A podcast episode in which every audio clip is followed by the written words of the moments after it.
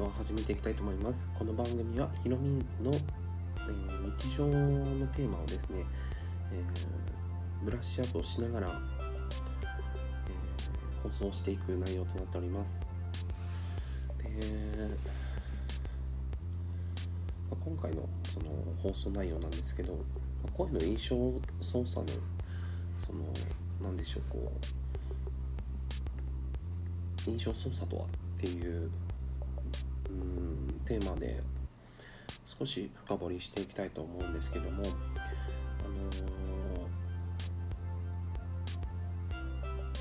ー、まあ、声の印象操作ができるようになりたいのかっていう行動を、まあ、意識しているかどうかだと思っていただければ分かりやすいかなと思うんですけどで僕にとってのその音声ってあのある意味憧れもあるんですけど、まあ、あの声質もあると思うのでで僕残念ながらダミ声なのでまあそこまで深くは届かないだろうということは認識しています。僕自身は。ただやっぱりラジオが好きでで地方に生まれていることもあってまあそのイントネーションもやっぱりギャップがあるんですよ。まあ、言葉を返さず言うとハンディキャップがあるということも承知の上で、えー、やっています。で、まあ、脳のその印象操作ではなくてですね、自らの意思によって、まあ、出会った方とのその、まあ、例えば対面した時の印象だったりとか、ま、これも脳のその心地いい部分じゃないかそうじゃないかで、えー、変わっちゃうと残念ながらやっぱりその平等じゃないんですよね。うん、なので、まあ、残酷だけれど、まあ、選別されていますよっていう話とあと出会った人の声と対面する人のこの人柄ですよね方の人柄によっても、まあ、選別されていますよと。まあ、いわゆるその言葉を返さず言うと、まあ、生理的に受け付けられるか受け入れられないかっていう差なんですけどもあとは五感を通して話す声が望ましいと考えている人もいるようです。まあ、いわゆるその優れている DNA レベルで優れているかどうかっていうことを勝手に選別するわけですね脳がね。はい。まあ、分かりやすく言うとそんな感じです。で日常生活に近い状態を作り出す場所というのは例えばそのクラブハウスとか、まあ、ちょっと特殊なんですけど、まあ、顔が見えない分ちょっと難しいかなハードルが高いかなって感じていらっしゃる方もいらっしゃると思うんです。まあ、ここによっても、まあ、選別はされているでしょうと。あとは LINE 等では、まあ、まあ、ほとんど今1対1で話すことってあるのかな？ないのかな？まあ、ちょっとわからないですけど、まあでも、まあ、極力、まあ、こういった文化が栄えているんですけど、まあ、気になったのは人口比率なんですよね。で東京の総人口が大体1200万人以上2000万人が、えー、主要都市部に出勤をされているとということを踏まえると20代30代40代の人口は、まあ、東京都市部は多いんだろうと。で地方都市地方自,、まあ、自治体というか地方のその人口状況でいうと30代40代50代の方が多いんだろうと。でここにフォーカスをすると、まあ、どの世代の方にターゲットを絞って、えー、音声配信をすればいいんだろうということが大体見えてくるんですけどただ既婚者の方が多いとは限らないと。でここも調べたんですけど総人口から、まあ、割り出したその割り出すというか、えー、いわゆる結婚されている方そうじゃない方の、えー、数字も出てるんですけどこれはね3分既婚されている方の3分の1が離婚されているんですよ。はい、でつまり46万人が、ま、年間で結婚されているということなんですけどもあの離婚されている方が同時に16万人離婚されているんですよね。つまり3組に1組はもう分かれていると。で、えー、主要都市部で20代30代40代の方が人口が多いよねっていう話とあとこの経済的に、えー、生活遅れている状況なのかどうかによってもこの音声メディアの、えー、求められている需要がまあ選別されていると。でどのような声が、えー、求められているのかっていう話なんですけど基本は多分リラックスできる声とか、えー、いわゆる安心できる声とかで2番目に、あのー、やっぱりインフルエンサーの声ですね、まあ、いわゆるその市場で言うと、ま、お金を持っている人、まあ、稼げる人の、え情報が欲しいと、まあ、情報収集がえー、2番目に来るんじゃないかと見ています。1番目はファンの方です、うん、だからファンを作れる人が一番強いんですよ。ファンを作れる人。でえーと、インフルエンサーとなる人についてはファン作りをもう知ってやっていらっしゃるんですよ。賢い人はもうリテラシー高い人は、まあ、メールはメール配信もされていますしでメール配信をする情報収集も長けていると。でこういった人たちに勝つ勝つ見込みってね難しいんですよ。はっきりと。もう意識的に操作をされるのでこういう人たちに勝とうと思うとやっぱりねそのファンというよりも圧倒的に経済力経済力をつけて情報発信をする以外ないんですよねただインフルエンサーになったからといってその幸せの度合いがそうそうなのかどうかっていうのはまた別だと思うんですけどある意味演出をする側に立つとっていう話なんですけどでなぜ僕はここまであの言うかというとやっぱり多くの時間を費やせないんですよね。音声コンテンツといってもその知りたい情報あの知りたくない情報ってあるわけですよ。で求めてる情報が短時間でも分かればそれでいいと。自分のその日常生活において必要な情報だけやっぱりピックアップしたいと。余計な雑音とかノイズは聞きたくないっていうことが本音だと思うんですよね。でその中で、まあ、例えば女性の声は受け入れられやすいということも、まあ、これ事実ですよね、まあ、生物学的にも、まあ、女性っていうのはやっぱり優位に立つ生き物だと僕は思っているので、まあ、そういった意味ではもうこれは、ま、勝ち負けで言うと負けなのかって言ったらちょっと分かんないですよ。分かんないけどただ優位優位に立てるのは間違いないと。この音声の世界においては。圧倒的有利だと思います。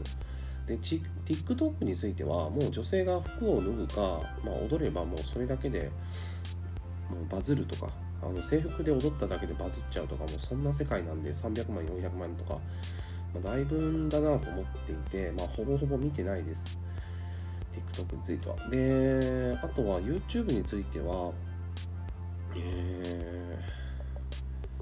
ーまあ、例えばブログを書きたいとか、えー、そのマネジメントをしたいとか、マネタイズをしたいとか、まあ、その副業関係の,、まあそのインプットとして解説動画が僕は好んでよく見るんですけど、まあ、それ以外ではほぼほぼ見ないと。ところビジネス関連が多いんじゃないかなと思っています。まあ、娯楽系でいうとほとんどその芸人の方が配信されている一部の動画を見るぐらいですかね。ほぼ、あとほぼほぼ、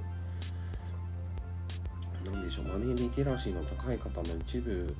配信を見ますけど、まあ、天井人というか、まあ、投資家の方が投資を呼びかけるとか、まあ、本当にこう、まあ、1割の方が勝ち組の方が見る配信が多いんじゃないかなと思います。そういう配信は、まあ、まだまだ需要が伸びるんじゃないかなと思います、まあ、いわゆるその、まあ、4つのジャンルに分けると投資タイプの方が、まあ、そういったカテゴリーに入るんじゃないかなと思います。でまあそうですねリラクの、まあ、会社というか、まあ、株を売却をされて、えー、なんでしょう270億かな？の、えーまあ、資産を作作られたとおっしゃっていた竹之内さんも動画で配信最近されたようですけども、まあ、あの方もそうですねもともと投資をされるというか、まあ、起業家でもあり投資家なのかな？ファンドがいいと、まあ、おっしゃっていたんですけど、まあ、そういったリテラシーの高い状態の方が見る動画が、まあ、好まれるんだろうなと思います。まあ、強いですよね、そういう人は。まあ、その YouTube 側というか Google に広告を広告費を出資する側は強いなと思います。はいまあ、その企業案件としてのマーケットシェアが、まあ、YouTube 自体がもう、えー、伸びしろがほぼほぼ決まっちゃっている状況なので、まあ、これからはその音声コンテンツに参入してくるんじゃないかなっていうか企業側がその音声コンテンツの市場に向けて、ま、投資をし始めるんじゃないかなっていうふうには思いますけどもまだまだシェアが少ないよっていう状態なのかもしれないですよ。としたらその分かんないんですけど、まあ、2万とか3万とかっていう数字のその音声市場になってくるもっともっと多いのかもしれないですけどそうなってくると動画のその広告媒体としての強さというのは100万とか200万人の方もしくは300万400万人の方が見られるわけですからそういった意味ではその再生回数に応じてもう広告が流れる仕組みというのは、まあ、すぐにはまあ廃れることはないかなというふうに思います。まあ、音声コンテンツが伸びるよっていうその根拠の一つにはまだまだその早々期だっていうこともあって今しのぎをしのぎというかまあそのポジション争いがすごく激しいなという印象は受けますね。でまあポジション争いにその入って、まあ、勝てるかどうかっていうところもやっぱりその計算しないといけないと思うんですけどな普通の状態でそこに入っていくっていうのはまずちょっとむずいなっていう印象は受けました。だから諦めてもまあそれは別になんだろう。そうそうなのっていう感じだと思うんですよ。ただやっぱり人口過密とか人口のその何でしょうこう見る限りではまあ、東京都市部に向けての音声配信というところをターゲットに絞って20代30代の方に向けて音声配信をする場合、まあ、女性の方に向けても配信をするとなるとこれ心地いい配信だといいのかなと、まあ、女性受けがいいのかなというふうには思いました、まあ、強いなと。思います。あとは男性というと、まあ、その思いっきりその何でしょう、うん、リテラシーが高いイコール、まあ、金持ちが多いなっていうまあ、いわゆるその資産家も多いでしょうし、まあ、そういった方は長くやっぱり情報を得たいって思いますので、まあ、そういった方に向けても配信をされるっていうのは、まあ、一つはうんと戦い方の一つじゃないかなというふうに感じました。リテラシーが高いイコール、まあ、高いその質ですよね。一回聞いただけでかなりやっぱり深い知識を持っている人はあのー、長くやっぱ息が長く持つかなという印象を持ちました。はい。で、まこれからその、まあ、例えば、まあ、Facebook もそうですけど脳の仕組みをそのうまく利用して、まあ、Facebook というのは作られているわけですけども相手のその、まあ、戦略的に作られた仕組みでもあり M&A によって、まあ、Facebook がそのインスタを買収してで、まあ、戦略的にそこに、えー、動画を作ったりとか流したりして、まあ、あのマーケットを伸ばしてきたっていう事実もある通りその伸びる市場には変わりないんでしょうけどもただこれからはやっぱりこうポッドキャストだったりとかあのまあ、Spotify でもそうですけどやっぱりこう音声での市場っていうのはもうかなりやっぱりすごいことになっているっていうことがあって、まあ、日本の市場でいうと、まあ、 Voicy の緒方さんもおっしゃっていましたけど、まあ、これから伸びるっていうこともおっしゃっていてで Voicy にやっぱりこうかなりのやっぱシェアが流れてきているっていうことは間違いないかなっていうふうには思あの再生回数を見ていてもここ最近の再生回数を見ていても思いますしあのやっぱりお一人お一人のその何でしょうこう体感として再生回数でかなり伸びているなっていうふうにはあの見ています。うんで僕も一 Voicy のリスナーでもありあのファンでもあるのでやっぱりそういった意味でもなんかこう冷静に見ると伸びしろってやっぱり30代40代、まあ、20代の方はこれからだと思うんですけど思いますね20代の方で起業されて大成功を収めてで30代40代のその方に向けて影響力を発信してるっていうことがまあシビアに言うと構図としてはあるのかなと思います。であ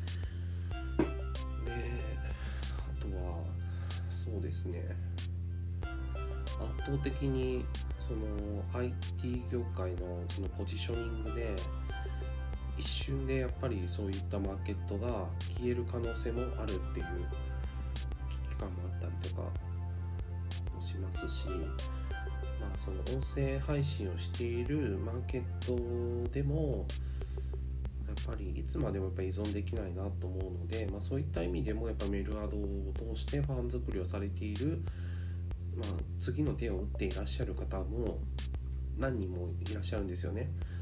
でメディアが一つやっぱりなくなったとしても何かこう自分にファンがついていれば、まあ、何があっても大丈夫だなって思えられるあの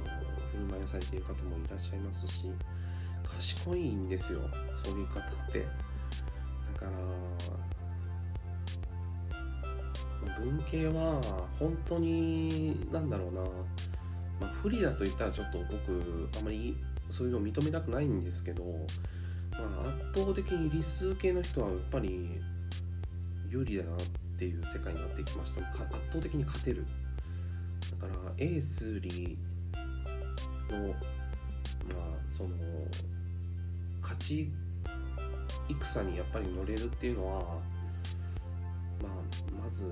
大切だなと思いますし、まあ、そのステージに乗れない時点で負けなんでうん。ただそこにずっと負け続けるわけにいかないだろうっていうことであのリテラシーをやっぱりこう求めてインプットをするっていう方法もあると思いますしまあ考え方だと思いますけどまあ本当にこうコロナ禍の影響がまともに受けないマーケットなので音声コンテンツというのはだから、まあ、伸びる伸びしろしかないだろうということで、まあ、感じています、うん、ただ僕のようなそのおっさんがですね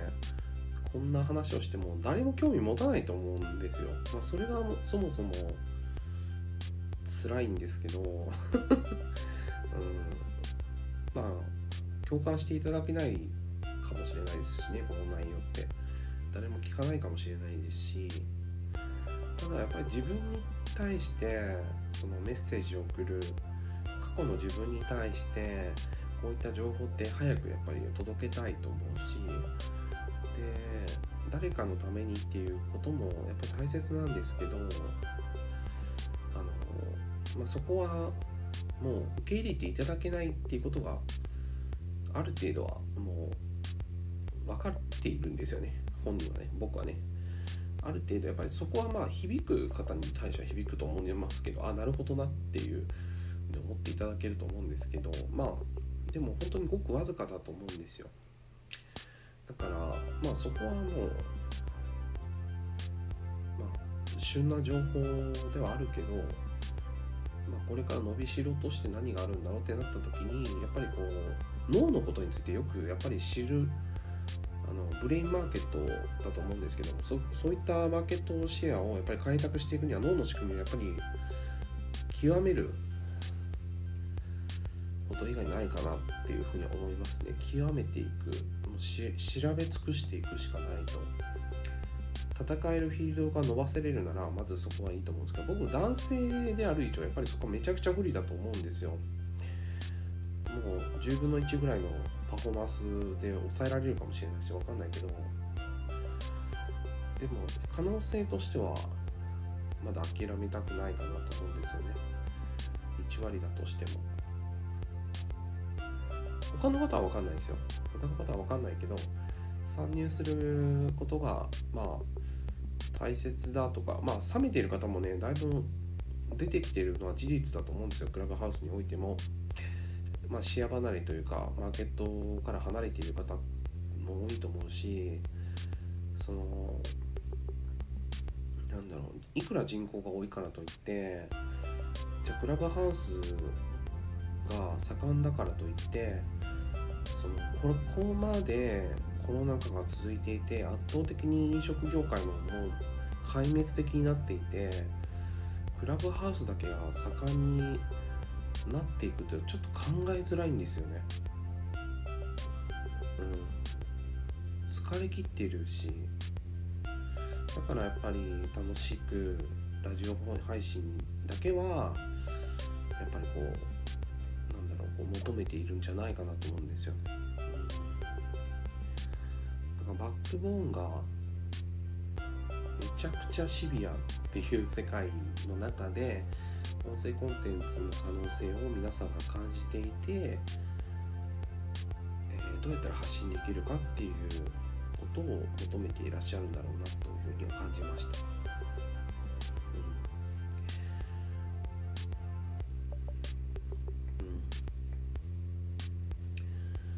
ですかね。はい。だからまあ女性の方の音声配信を聞くとまあ、和むっていうのはもう当然ですよ。当然、うん、それはもう多分も、う、人類が滅びない限りずっとそれはもうずっとそれは続くと思うんですよ。まあ古い考えかもしれないけど男性はそのどこまで行ってもそういうバカなことを言ったりとかですね、まあ、そんなことはもうどうでもいいんですけど、まあ、脳の仕組み上そうなってるのか知らないですけど。ただやっぱりそのうまく利用してますよね女性っていう人生き物は、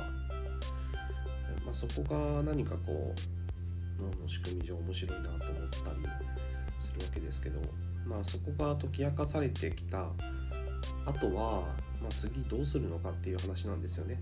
僕が気になるのはその男性陣の人って元気なのって聞きたいんですよね。本当に男性の人って全然その音声メディアでも一部の人はいるんですよ。例えばそのナンパするしないとかっていうそういうなんか話とかね。そういう話も出てるけどどうやってその仕事として立ち上げていくのかとかどうやったらその家族としての絆が深められるのだとか恋愛感情とかでもそうですけど圧倒的にそのディスりが多いんですよ。女性の人でも。だからディスりの話ってもう今更聞きたくもないしなんかもう聞き飽きたしなんか似たような話ばっかり出るしなんかなんだろう時間がもったいないなと思って聞かないんですよねほぼほぼ、だって3組に1組は離婚してるんですよ。どれだけ恋愛の話をしても3組に1組が離婚している中でじゃあ離婚していない夫婦関係の方が恋愛の話をするのかって違うんですよね。結婚ってどういうことなのかっていうことを夫婦関係をずっと何十年も継続されている方が話すとまた説得力があるんですよ。例えば YouTube の中田さんご夫妻が、えー、結婚生活において会話されているシーンがありましたよね。僕はああいう配信は好きなんですよね、うん、ただ離婚しているのに結婚生活とはってなったらそれは離婚する方向に話がいくでしょってなるんですよ。だから圧倒的に多いところをフォーカスするよりも結婚生活においてその家族関係がいいとか例えば辻さんと、えー、太陽さんとかご夫妻であったりとか。あもう圧倒的にその結婚されている方の話題が少ないからこれメディアのせいですよね。メディアのせいだと思いますけど。フォーカスするとこって自分で選べれるからそこになんかこうわざわざ不幸になった条件になってしまったとか、まあ、不幸かどうかわかんないですけどでも離婚を正当化するとかっていうまあそういう合わなかったっていう話だと思うんですけど、まあ、最初から会う人っていますか？と思いますよ。逆に。合わない人同士が結婚してで何年もその結婚生活を送っていってお互いにどこか、まあ、尊敬し合える中であって、まあ、全部が全部わからないにせよ夫婦関係を継続されていてで最後まで迎えられると。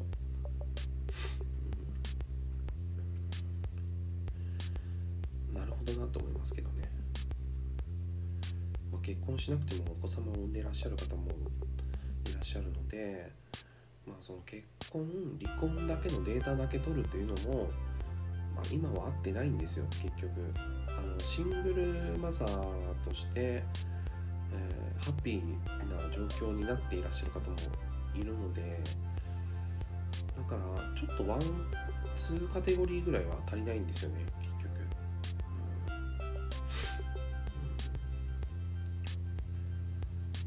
局、うん、常に統計データも新しい状態になっていると思います。というわけで今日はちょっとあのー、まあある意味ちょっと今後ですね音声業界の動向に動向を見ながら、えー、僕がこれからどうしていきたいのかとか、まあ、そういった個人レベルも大事だけど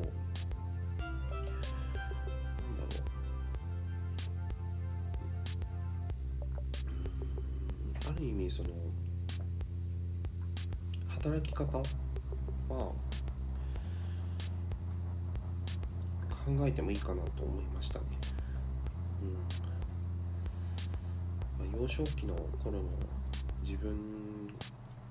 中高と生きてきた自分にも伝えたい内容ですけどこれは。学歴がないからといって、まあ、そこに何かこう、うん、レッテルがあるのかないとかっていうそういう世界観ではもうなくなってきているので、まあ、どうやったらその資本を増やせることができるのかとか、まあ、そういったテーマがやっぱり大切かなと思ったので、えー、冷静にフォーカスしてみました。はい本質の話ですねこれはね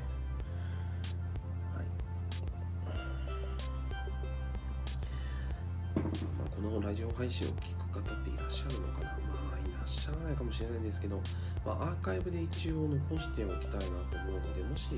本当にご興味がある方がいらっしゃったら幸いですけどまあ聞きたい内容って僕が話す内容ってこれも二次発信になっちゃうから多分難しいですよね。一次発信って本当難しい。研究しないといけないですしね。はいというわけでちょっとこう話しづらくなってきたんでそろそろ、えー、終えたいと思います。